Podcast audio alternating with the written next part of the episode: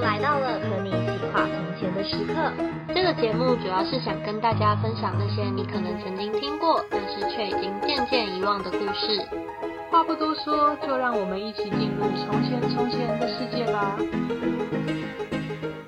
大家好，欢迎收听《从前有个你我他》，我是主持人花花。我是毛毛，你有想过吗？如果古代那些绝世美人活在现代，会长什么样子呢？西施、王昭君、貂蝉、杨玉环并称为中国古代的四大美女，可谓是闭月羞花、沉鱼落雁，在当时来说就是古代一般的存在。那接下来呢，就带大家一观古代美人的网红历程记。耶、来，毛毛鼓鼓掌！鼓掌哦好，上一集我们是跟大家讲了西施的故事嘛，那今天呢就要继续跟大家讲讲这个中国四代四大美人里面的中国四代美人，四大美人，四代没有 没有那么那么那么久世了，代末一一代传一 代，王昭君。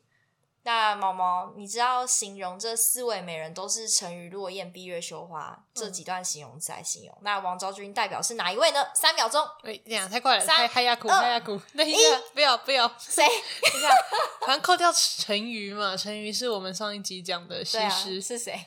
那落叶 嘛，你在那边心虚我什们么？我们照顺序， 对啦，对啦，就是落雁。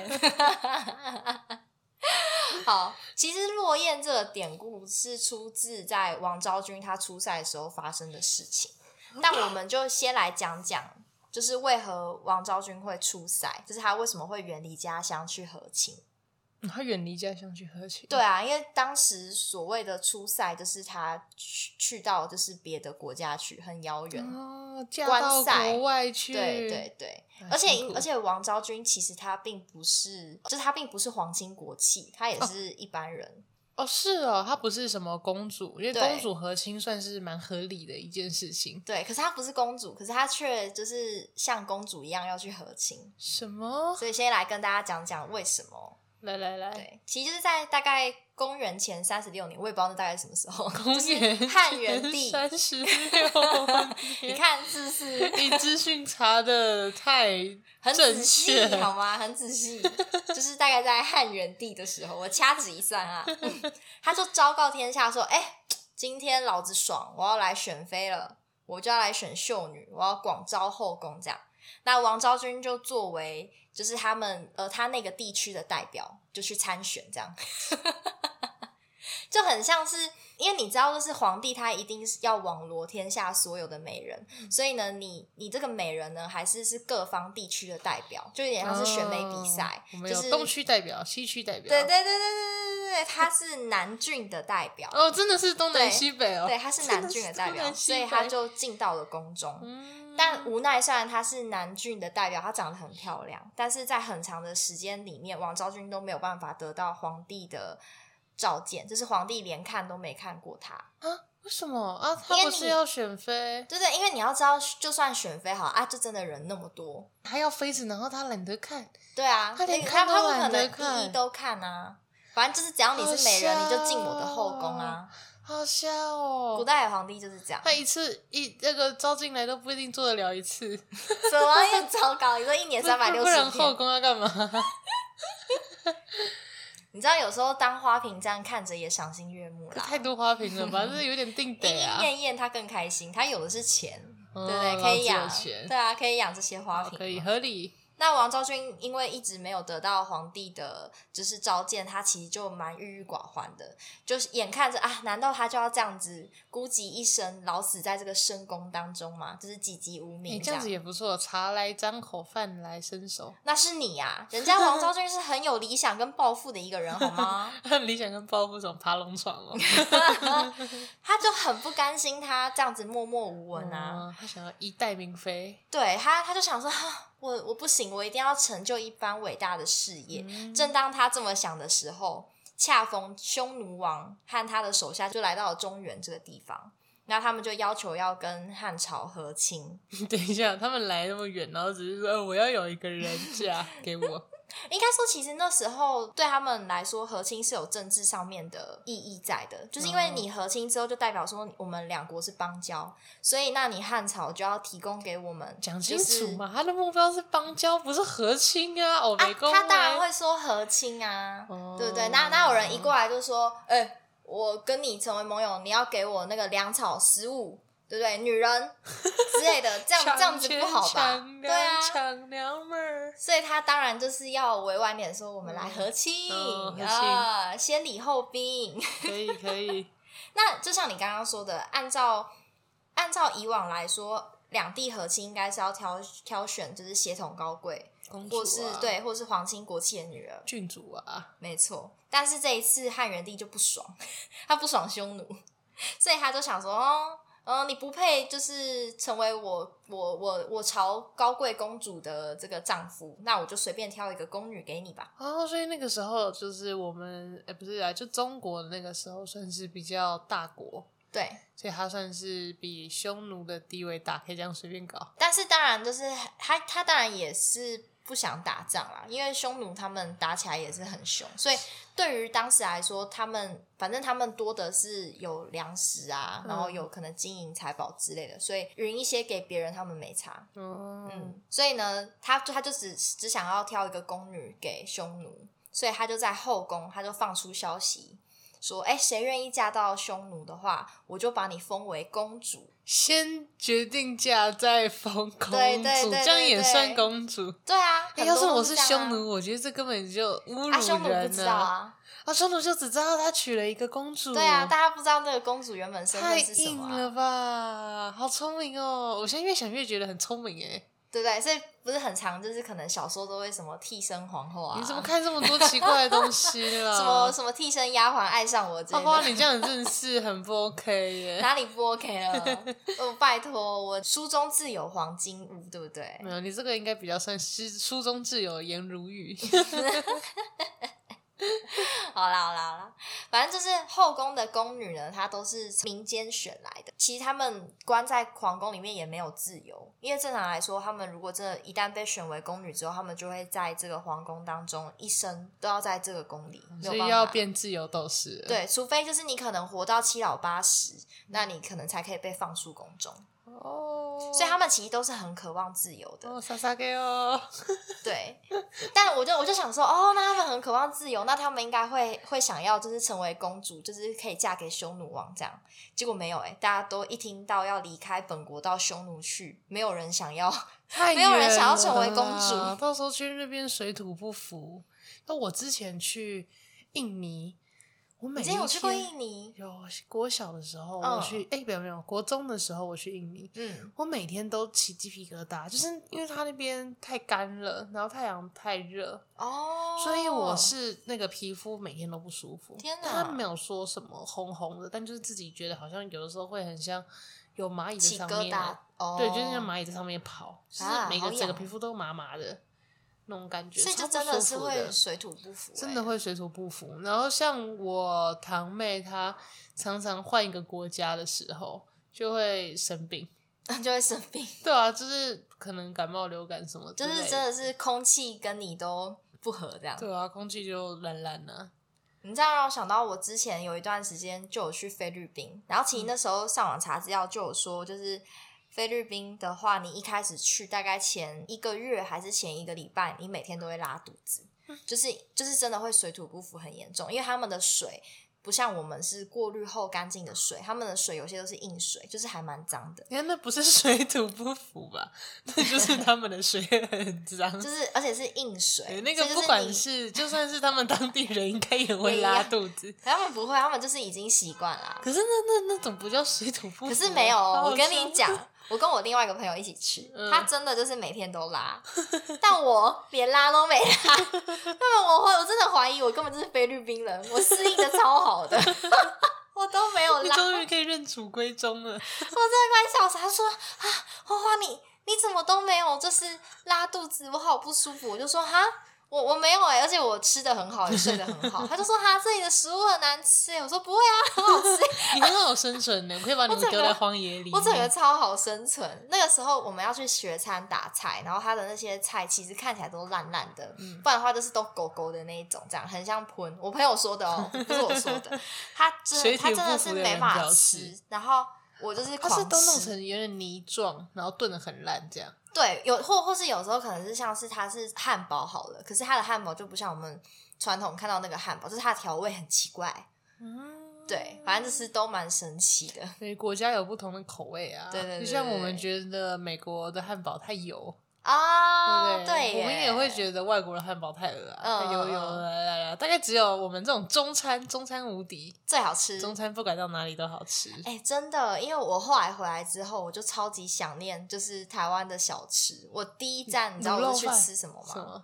卤肉饭差不多，我就嗯去吃那种米粉啊，然后什么童仔米哦 糕啊，当阿米糕。对那一种东西、啊。我第一次听到童仔米爽糕啊这个词，我真我的就第一次是我就是中文不好，你太台湾我你太台台北语不了吧好，台语不好，太真的太瞎了，童仔米 糕，台语 对不，好啦，各位讨厌。当阿啊米糕。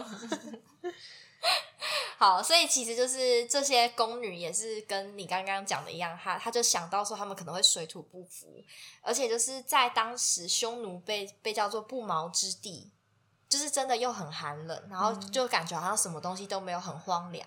要嫁去那边，大家都不愿意。结果王昭君愿意，我就跟你说，她有超级远大的抱负。哇，真的是很远大。其实他第一是为了自己的终身嘛，然后第二可能也是为了民族自己的国家的安全这样。他是真的为了自，因为他这个算是自己抱怨的，就哎是报毛遂自荐对对对对对，自己去报名啊。对对，那至于就是他的心态，我我后面再跟大家分析。反正他就决定说要去要报名这样，报名参选公主，可以，哎不错不错，公主有你有我，有他什么啦？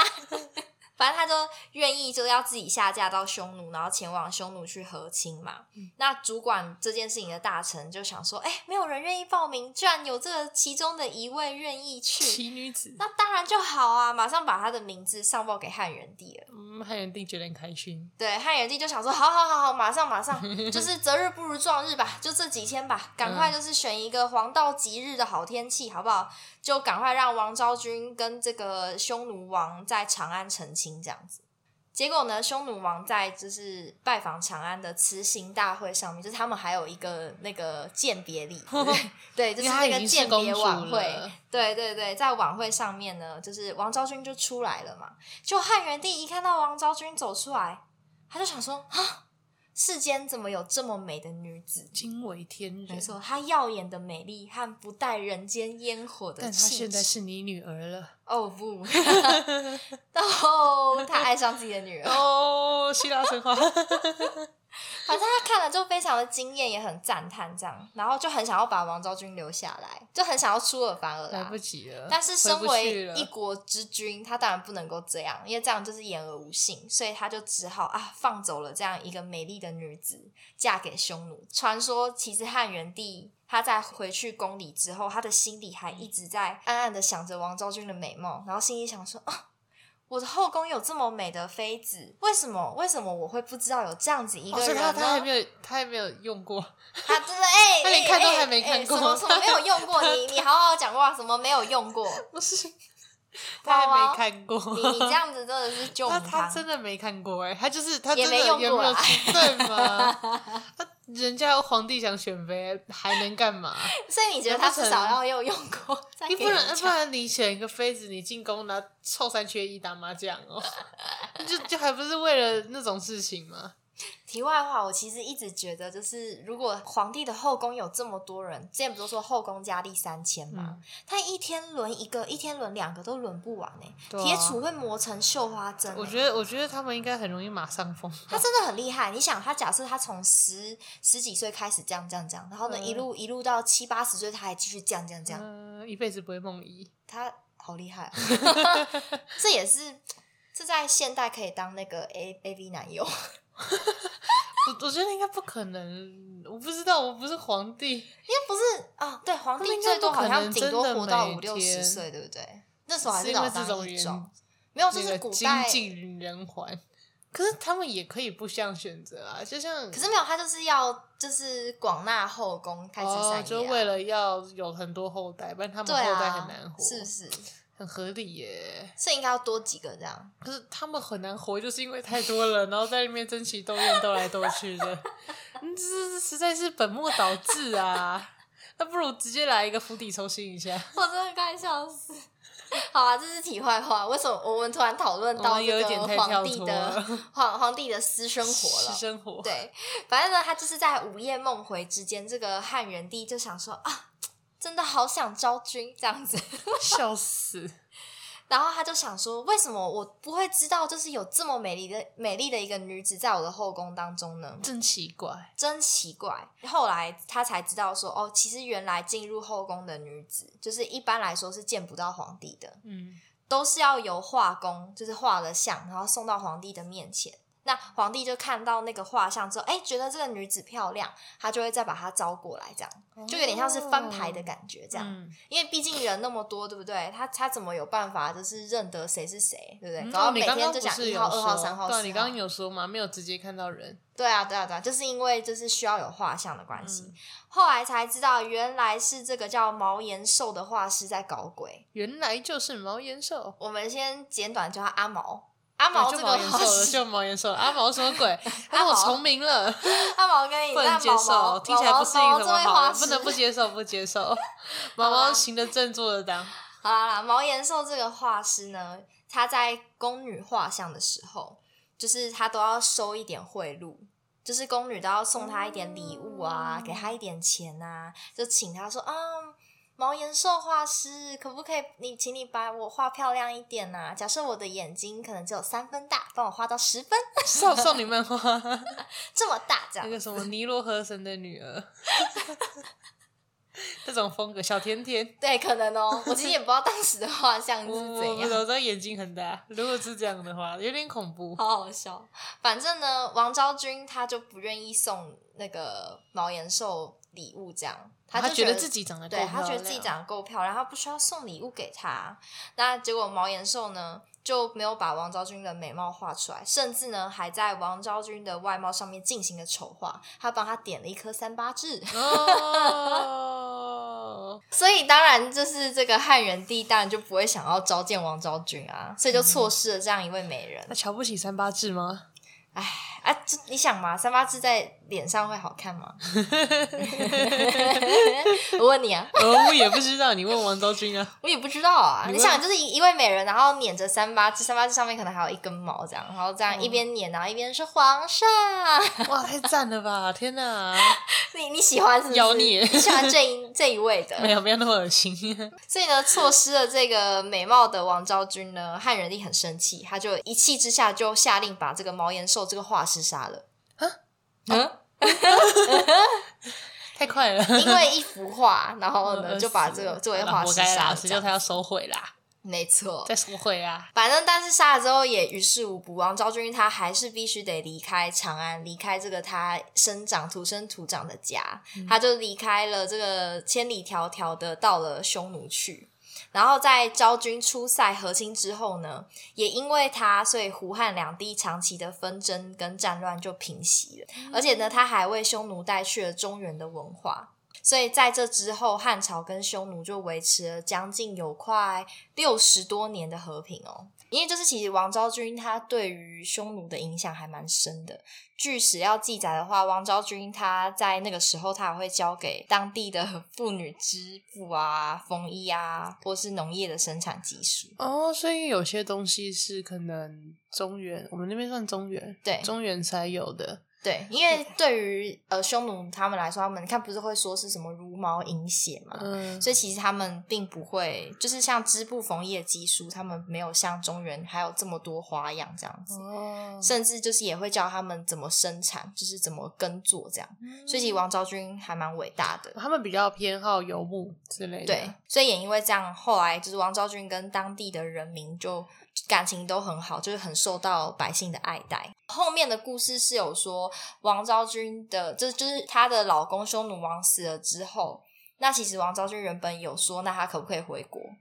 然后好像是写信给皇帝，然后皇帝说你不能回来，啊？什么？为什么？就因为他觉得你已经嫁出去了，那你就、哦你就是那边的人了。所以他还想回来，所以他想就回是来啊他还是不喜欢匈奴的那个，应该说还是家比较好。对，不管怎么样，他还是想要落叶归根，但还是没办法回来。嗯而且匈奴他们有一个传统是，丈夫死后，他的亲戚，他的亲戚就是他的弟弟或他的哥哥，嗯要娶那个妻子，哦、娶对他的老婆，娶他的老婆，这样。太硬汉了吧？太变态了吧？对，所以其实对于王昭君来说，这个真的是还蛮 不能，但什么不能够中接受亚洲女人不能接受这种事情 啊，对，就是对他来讲太 太太进阶了，这有点破坏换价值观换。妻，换妻。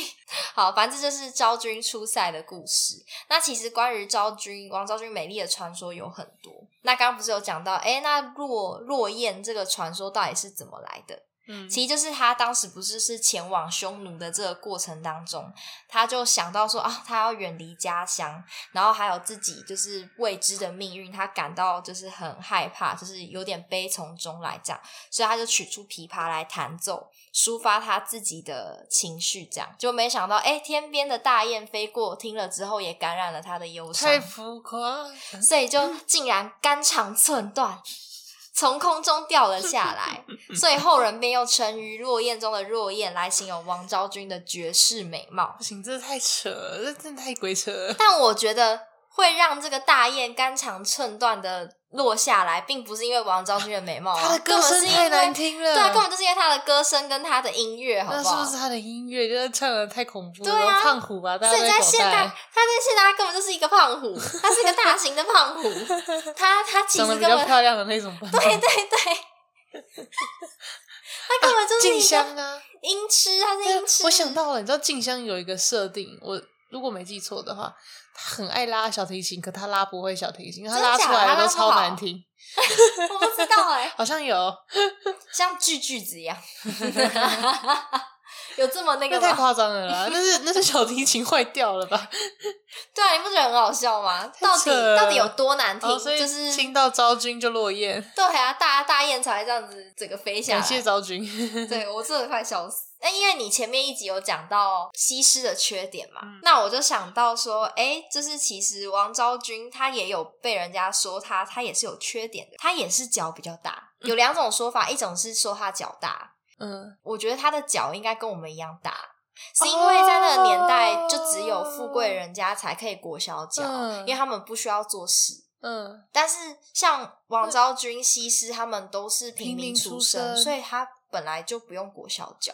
哦，很合理。所以他们的所谓的脚大，是因为他们没有小脚，对啊，所以他们要用一些东西来取代他们的小脚。哦，所以其 实相对来说，他的脚搞不好就是说不定限定比来你说，小对啊，搞不好比我们小，可能就只有那个二三瓣 这样，那哦我脚超大的欸、我知道女鞋八号版，超强超的大，就真的很大，然后都可以穿，男鞋了吧？可以。可是我鞋子就很难挑，我可以穿男鞋最小号或女鞋最大号，可是有些鞋子就是没有出女鞋最大号，然后有些鞋子就没有出男鞋最小号。嗯，就很苦恼。对，可是有的时候就是有一些特别的凹类或什么的，就会突然出现我的尺寸，到底就因为这个真的太稀有了。，啊哦，所以所以都卖不掉，就专门让你来剪。对对。对对对，这样也赚不烂错啦。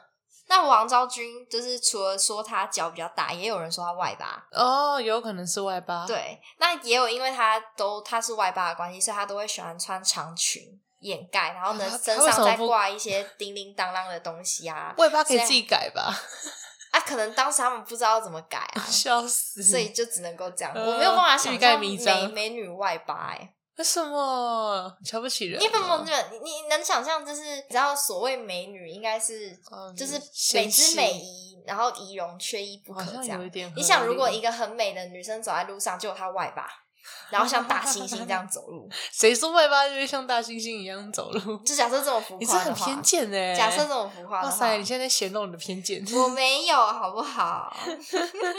哦，合理合理，可是大部分人其实脚应该走路的姿势都不会到真的很正吧？ 哎我多可是少我都觉会得有一就是点欸有学过跳过芭蕾啊，或嗯民俗舞蹈，反正就是从小有学跳舞的人，他们的仪态好像会特别漂亮。哦，真的有跳芭蕾的有一种气质，走路有一种嗯，哦就、就是他们都会抬头挺胸，对对对对，我们就没办法，我们就是会虎背熊腰。有啊，超好笑。就是你知道有一个东西叫整骨，整完你的那个骨头就直了。